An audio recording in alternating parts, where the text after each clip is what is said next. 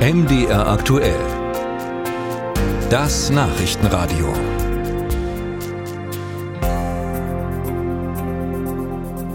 Schauen wir auf unser Top-Thema heute Morgen und da geht's um die Straßen in Deutschland und eine Sache können die sehr gut.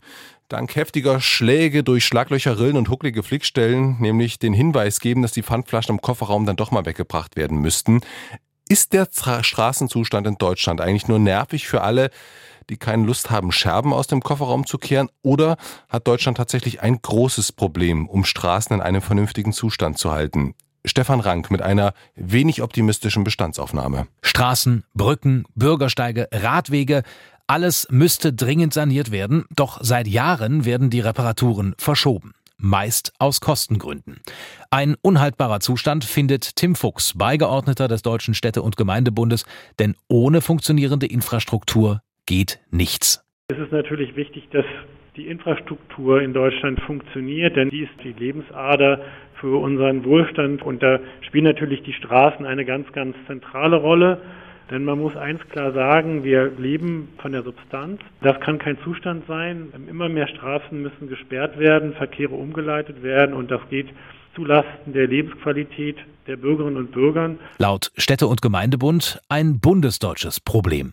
Wir stehen im Moment da, dass der Sanierungsstau im Bereich der kommunalen Infrastruktur immer größer wird. Wir haben jetzt einen Investitionsstau insgesamt in den Kommunen von 166 Milliarden Euro. Sanierungsstau nennt es der Fachmann, wenn kommunale Bauvorhaben nicht wie geplant umgesetzt werden können und deshalb verschoben werden müssen. Kein neues Phänomen, aber eines, das sich in den letzten Jahren dramatisch verschlimmert hat. In Merseburg kennt man die Situation nur zu gut. Sebastian Müller-Bahr, Oberbürgermeister der Stadt, macht folgende Rechnung auf, um darzulegen, wie viel Geld fehlt. Merseburg braucht im Jahr 15 Millionen Euro, um den jetzigen Straßenzustand zu erhalten ja, damit es nicht mehr schlimmer wird. Ähm, wir geben aber bloß 7 Millionen oder so aus.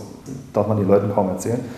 Aber egal, was wir machen, es wird nie besser, es wird schlimmer, weil das Geld tatsächlich fehlt. Aber das ist etwas, was die Kommunen schon ewig erzählen, dass das Geld für den Straßenbau, für die Infrastrukturen und so weiter nicht mal im entferntesten ausreicht. Vor allem in den vergangenen drei Jahren sorgten die Fachkräftekrise, der Ukraine-Krieg und die Inflation noch einmal für eine Kostenexplosion.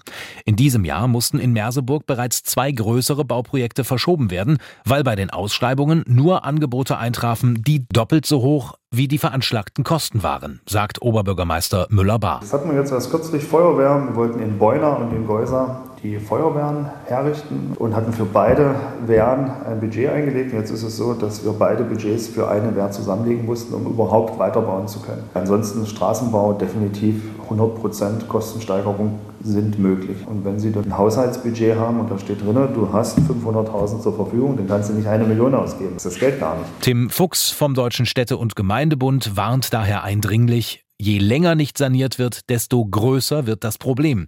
Ist die Infrastruktur mittelfristig denn überhaupt noch aufrechtzuerhalten? Wenn das so weitergeht wie jetzt, ist sie nicht aufrechtzuerhalten. Denn man muss natürlich auch wissen, dass wenn jetzt nicht gegengesteuert wird, dann sind wir gerade im Bereich der Straßen und Brücken in der grundhaften Sanierung. Was heißt das? Ich kann das eigentlich nur noch abreißen und neu bauen. Und dann sind die Kosten natürlich noch höher. Sagt Tim Fuchs, Beigeordneter des Deutschen Städte- und Gemeindebundes, das Ganze im Beitrag von Stefan Rank.